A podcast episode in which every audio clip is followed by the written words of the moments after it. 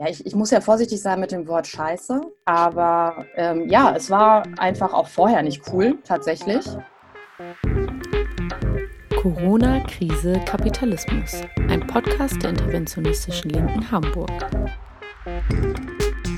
Folge 1. Was geht eigentlich ab in den Krankenhäusern?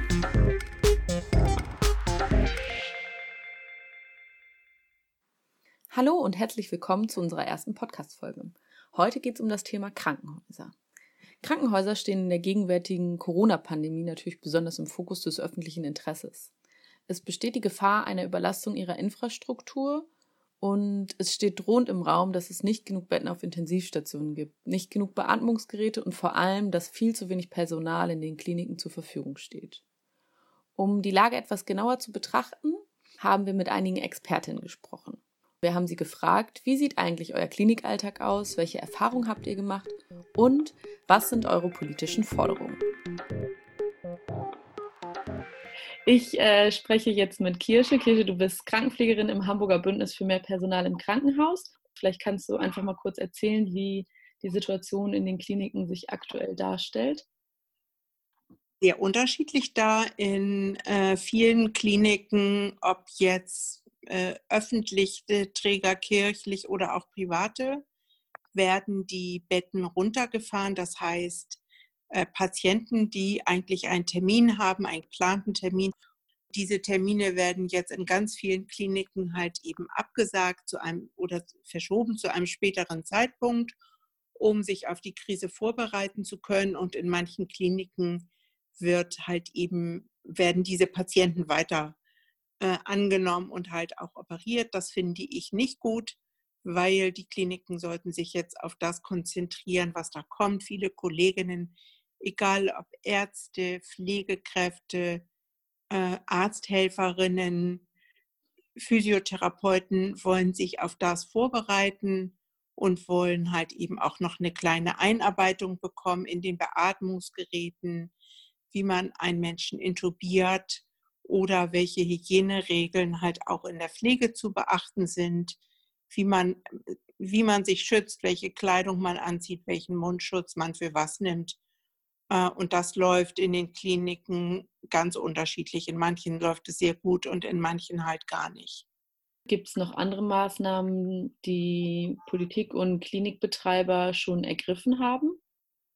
Also die Klinikbetreiber wie auch Politik wird natürlich versucht, ähm, noch mehr Schutzmaterial zu bekommen. Also das ist das, was, glaube ich, den Kolleginnen in den Kliniken auch äh, im Moment äh, überwiegend diese Angst verbreitet, dass diese Mundschutzmaterialien nicht ausreichen und dass die Kittel halt eben auch nicht ausreichen mhm. und dass sie sich darum nicht genug schützen können und dann in der Situation stehen, arbeite ich weiter oder bleibe ich halt eben zu Hause, weil ähm, ich muss mich und meine Familie ja auch schützen. Und was ich finde, was ähm, die Krankenhäuser nicht machen und die Politik auch überhaupt nicht, ähm, ich hätte jetzt eigentlich den Wunsch, dass äh, hier die Versorgung der Menschen im, äh, im Mittelpunkt steht und zwar gar nichts anderes. Ähm, und das würde für mich bedeuten, dass kleine Kliniken halt jetzt gefragt äh, werden müssten, welche Kolleginnen wären denn vielleicht bereit, auch äh, zu unterstützen in den anderen Krankenhäusern. Ich glaube, das sind viele von dem, was ich mitbekomme.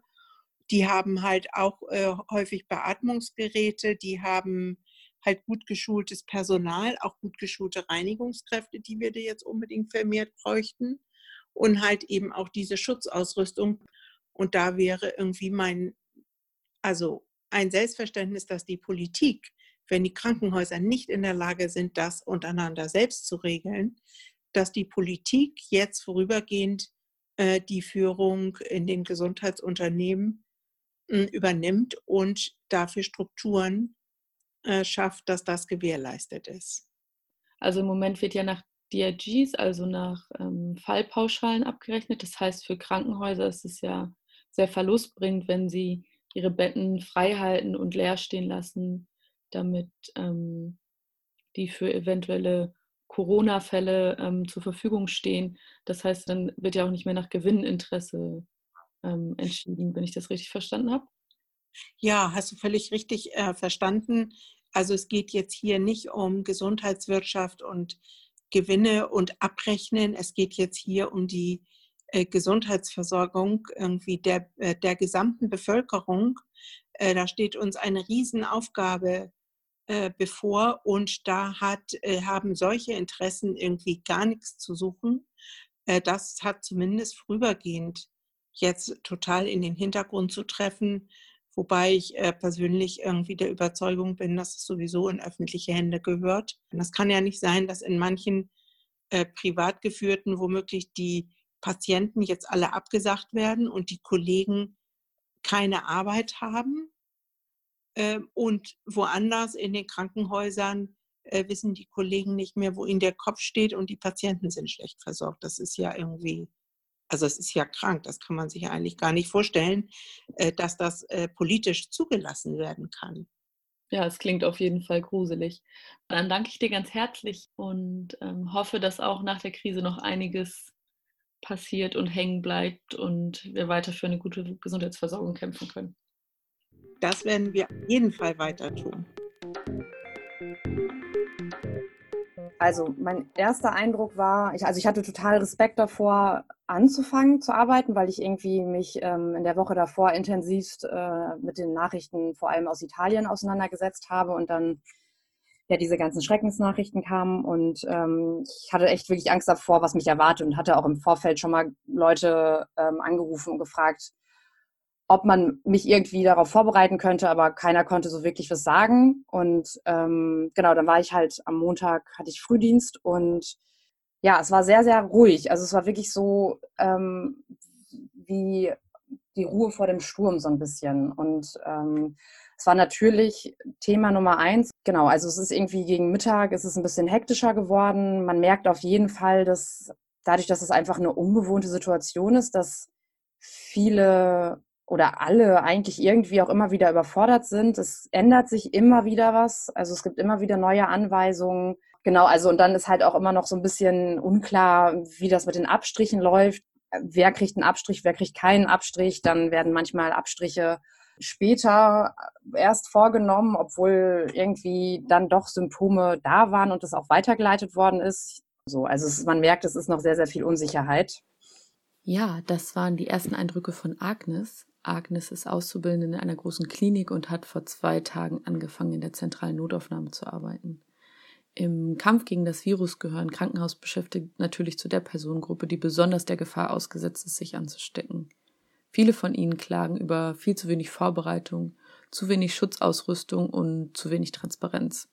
Hinzu kommen verschärfte Arbeitsbedingungen. Mit einer Allgemeinverfügung ermöglichte es der Hamburger Senat, die Arbeitszeit auf bis zu zwölf Stunden zu verlängern und auch Ruhezeiten ähm, können jetzt verkürzt werden. Agnes berichtet uns von ihren Bemühungen, aufgrund dessen als Auszubildende eine Gefahrenzulage zu bekommen. Ich finde generell auch, dass einfach jeder Mensch, der potenziell mit Corona-Infizierten arbeitet, einfach eine Gefahrenzulage bekommen sollte und auch alle einfach in derselben Höhe. Also ich habe Zeitungsartikel gelesen, wo drin steht, dass Ärztinnen und Ärzte an, angepasst ans Gehalt halt natürlich dann viel, viel mehr ähm, Gefahrenzulage bekommt. Und das ist totaler Bullshit, weil es ist nicht so, als wären die den Patientinnen und Patienten mehr ausgesetzt als wir. Ich meine, wir sind die Leute, die die Abstriche machen. Wir sind die Leute, die die isolieren. So, wir arbeiten viel näher am Patienten und viel länger am Patienten. Und warum soll denn dann Ärztinnen und Ärzte so viel mehr Geld bekommen als ähm, Examinierte, als Auszubildende, als Reinigungskräfte? Also es ist so völlig unfair.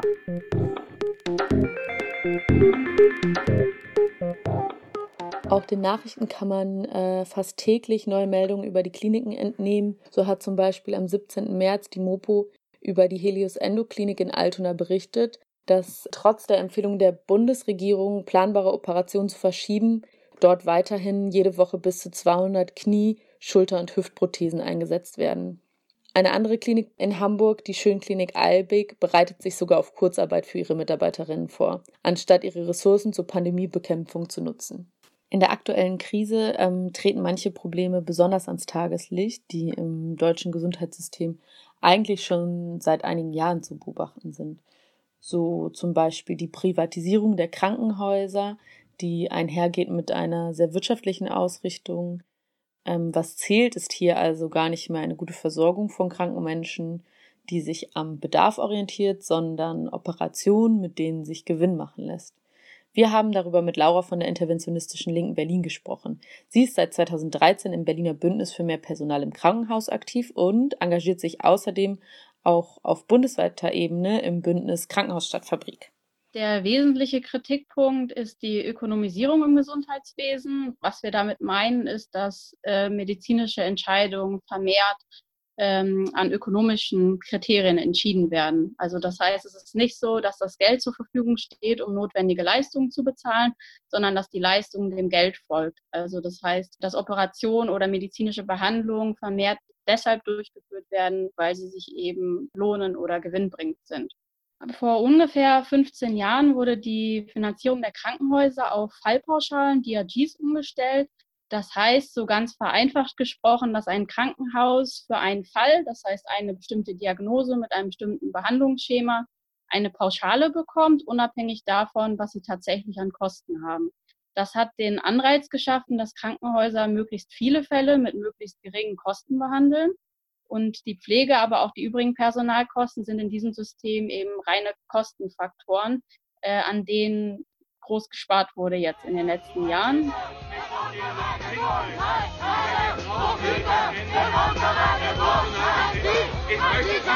Die Folge ist das, was in der Öffentlichkeit immer wieder unter dem Stichwort Pflegenotstand beklagt wird. Weil an den Personalkosten gespart wird, haben die Beschäftigten ein immer größeres Arbeitspensum, also vor allem eine gestiegene Zahl an PatientInnen in der gleichen Zeit zu bewältigen. Die Verschärfung der Arbeitsbelastung führt natürlich zur Vernachlässigung der Hygiene, aber vor allem auch zu Stress, zu Burnout und zum massenhaften Ausstieg von Pflegerinnen aus dem Beruf. In den vergangenen Jahren haben allerdings auch die Proteste gegen diese Entwicklung zugenommen. Zu nennen ist dabei vor allem der Streik an der Berliner Charité 2015, bei dem es zum ersten Mal um die Forderung nach einer tariflich festgelegten Personalbemessung ging. Es war eigentlich der, der Startschuss, mit dem es der Pflegenotstand und auch die Forderung nach einer Personalbemessung so in die Öffentlichkeit geschafft hat. Das fing 2013 schon an, als die Beschäftigten der Charité mit dem Slogan Mehr von uns ist besser für alle eingeladen haben, die Zivilgesellschaft diesen Streik zu unterstützen und als eine gesellschaftliche Auseinandersetzung zu führen, um eben eine verbindliche Personalbemessung in einem Tarifvertrag erstmalig zu erstreiken. 2013 haben wir angefangen, 2015 gab es dann äh, den Streik, der dann auch tatsächlich zu dem ersten Tarifvertrag Gesundheitsschutz heißt der der es dahin geschafft hat. Und seitdem sind, glaube ich, mittlerweile fast 15 andere Krankenhäuser dem nachgekommen und haben ähnliche oder zum Teil sogar auch jetzt noch deutlich bessere Tarifverträge oder Vereinbarungen mit den Arbeitgebern geschlossen. Von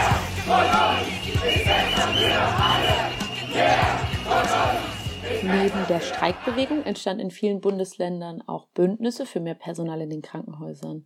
Das Berliner Bündnis hat nach dem Streik an der Charité ein Volksbegehren initiiert. Ziel dieses Volksbegehren war es, die Forderung nach festen Personalschlüsseln auch gesetzlich zu verankern. Bündnisse in Hamburg, Bayern und Bremen haben ähnliche Volksbegehren gestartet. Der Hamburger Senat weigerte sich allerdings, die Forder der Forderung entgegenzukommen und ist sogar vor das Verfassungsgericht gezogen. Leider auch mit Erfolg.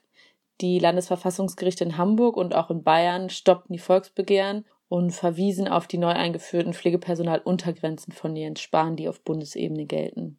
In Hamburg haben sich daraufhin Beschäftigte aus den Krankenhäusern entschieden, verstärkt auf Organizing zu setzen und sich mit Kolleginnen zusammenzuschließen. Eine von den Aktivistinnen der Hamburger Krankenhausbewegung ist Leonie. Sie selber ist Hebamme. Die Hamburger Krankenhausbewegung ist eine selbstorganisierte Gruppe von verschiedenen Krankenhausbeschäftigten. Es sind Pflegekräfte aus den unterschiedlichsten Bereichen, Hebammen, Menschen, die im Transport arbeiten und in der Reinigung und auch Therapeutinnen organisiert. Wir haben uns gegründet, um für bedarfsgerechte Personalbemessung vor allem zu kämpfen, um wieder menschenwürdig unsere Patientinnen und Patienten pflegen zu können.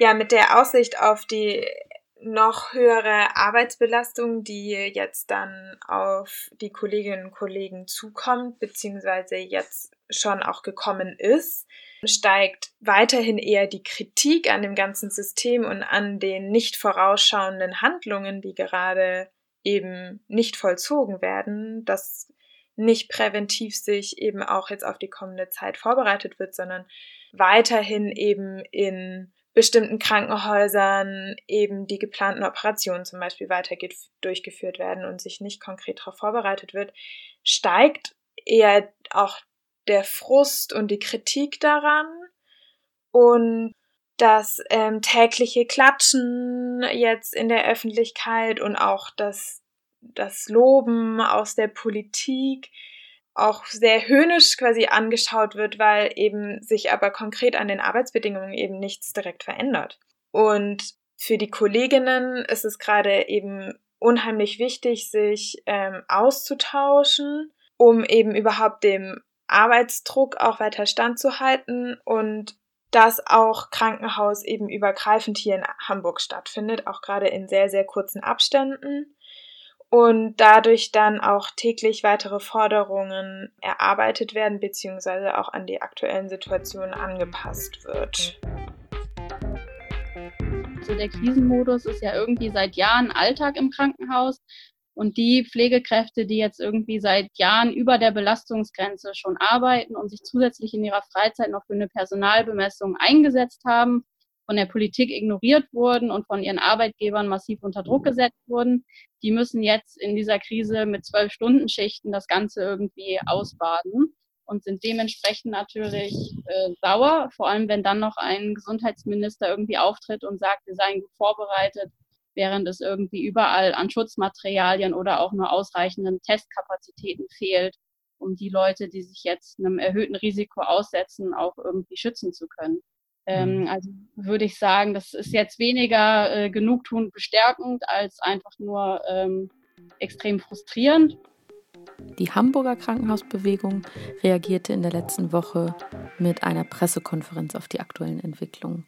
Seitdem appellieren sie mit Videobotschaften an die Öffentlichkeit, die Politik und auch an die Klinikbetreiber. Die Krankenhäuser müssen jetzt verantwortlich, aber konsequent elektive Maßnahmen runterfahren. Um mal ganz konkret beim Namen zu nennen, wo elektive Eingriffe munter weitergehen. Asklepios, hör auf damit. Wir brauchen erweiterte Krisenstäbe an den Häusern, in denen qualifizierte Vertreter der betroffenen Bereiche in eine wirkliche Krisenplanung einbezogen werden. Das ist gerade wirklich dringend notwendig. Und an alle Krankenhäuser. Nehmt jetzt Geld in die Hand und stockt sofort das Reinigungspersonal deutlich auf. Egal, was es kostet. Und an alle da draußen, wir bleiben für euch da. Bleibt ihr für uns bitte zu Hause.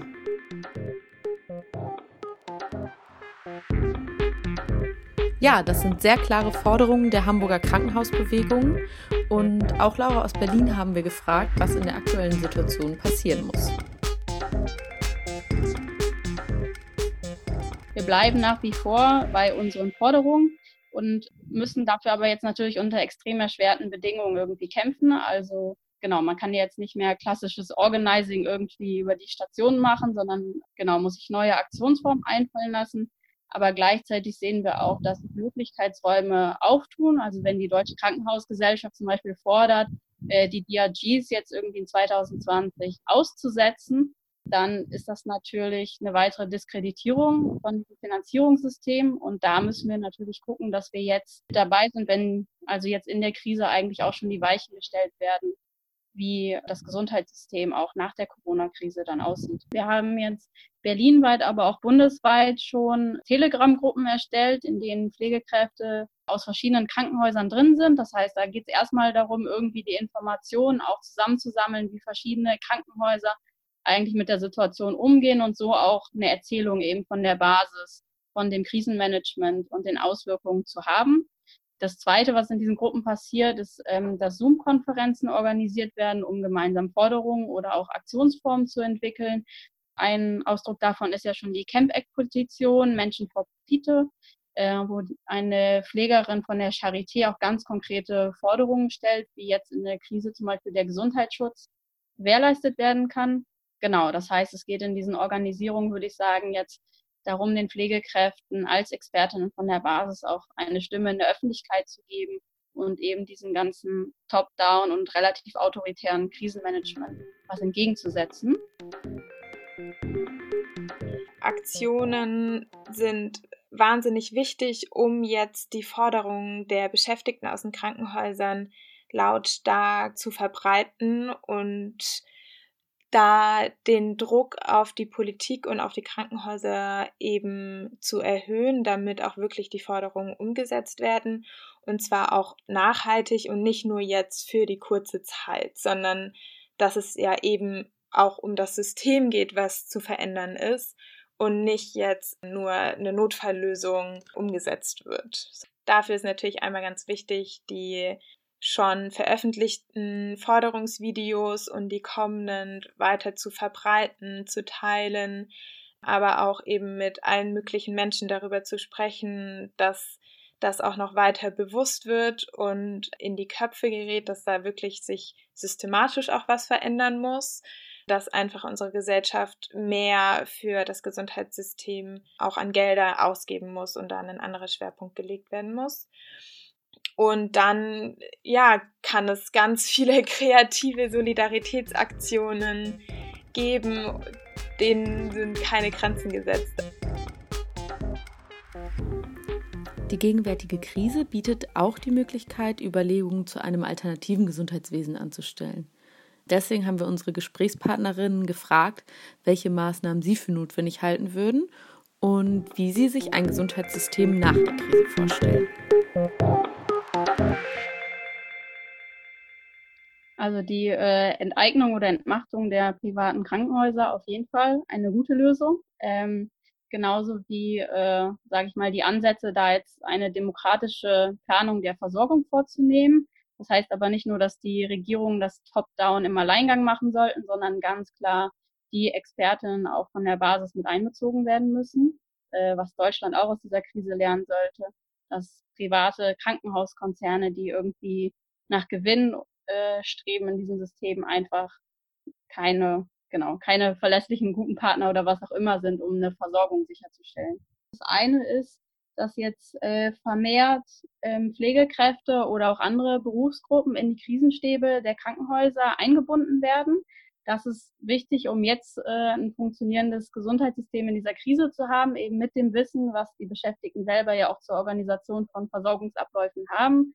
Es ist aber auch wichtig für das Gesundheitssystem nach der Krise, um da eben eine Demokratisierung jetzt innerhalb der Krankenhäuser und für die Bedarfsplanung da schon mal einzurichten und zu etablieren. Das heißt, ich würde sagen, da die Mitbestimmungsrechte von den Beschäftigten aller Berufsgruppen im Krankenhaus zu stärken, ist jetzt wichtig, eben um auch in ein demokratisches Gesundheitssystem danach zu kommen.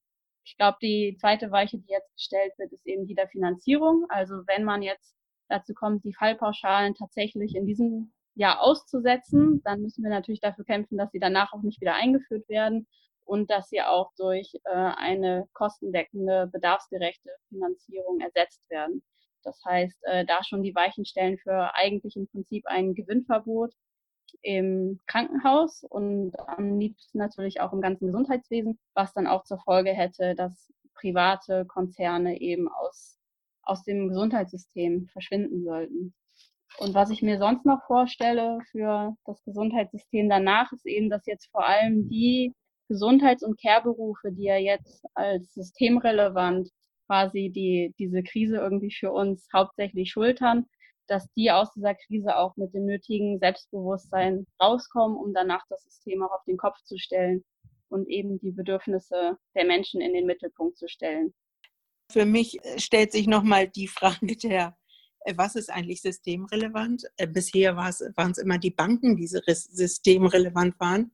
Im Moment stellen wir aber fest, sehr bitter fest, dass die Kolleginnen, die in den Kliniken arbeiten, die im Einzelhandel arbeiten und in vielen anderen äh, Sachen jetzt praktisch das System aufrechterhalten, dass wir noch was zu essen und zu trinken haben, dass wir sauberes Wasser haben. Also das sind doch irgendwie die eigentlich mehr in den Fokus gesetzt werden müssen, die besser bezahlt werden müssen und die eine vernünftige Personalausstattung brauchen und gut geschützt werden. Hm, also ich würde mir ein neues System wünschen, mit dem keine Profite erwirtschaftet werden können. Das heißt, keine privatisierten Krankenhäuser, dass nicht mehr der freie Markt das schon regeln wird, sondern dass es eben so ausgerichtet wird, dass man wieder nach dem Bedarf der Menschen arbeiten kann, ohne einen wirtschaftlichen Hintergrund im Kopf zu haben.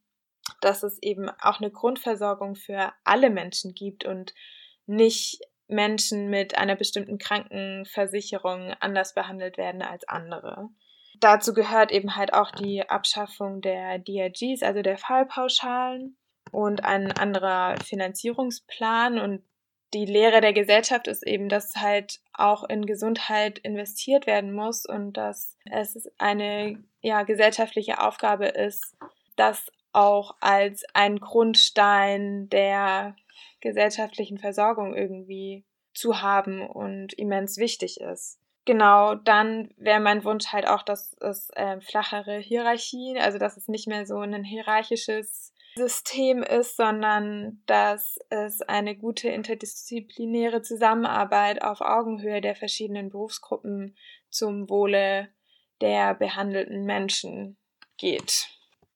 Meine größte Angst wäre tatsächlich, dass jetzt alle, es ist total schön, alle sind irgendwie, auf einmal werden die Pflegekräfte gesehen, es wird der Pflegenotstand gesehen. Es wird geklatscht für uns, vielen Dank. Aber ich habe total Angst davor, dass, dass es danach einfach, weil natürlich auch super viele andere Schicksale jetzt entstehen werden und entstanden sind, dass es einfach total untergeht und dass es dann einfach weitergeht wie zuvor. Und ich meine, ich stehe da dann regelmäßig mit den altbekannten Gesichtern auf Demos und wir versuchen irgendwie super lange schon auf diesen Pflegenotstand hinzuweisen. Rede mit Kolleginnen, die sagen, dass sie seit den 70ern gegen den Pflegenotstand kämpfen und es einfach nichts passiert und es wird immer, immer schlimmer.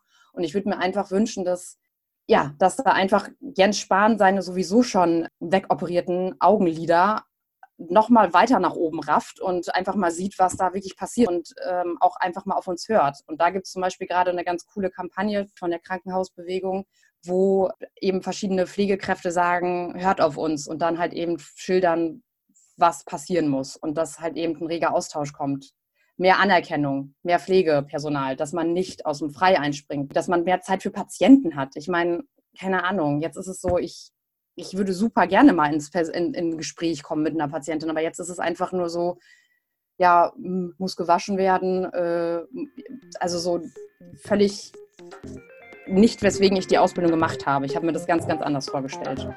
Und da muss sich halt einiges ändern.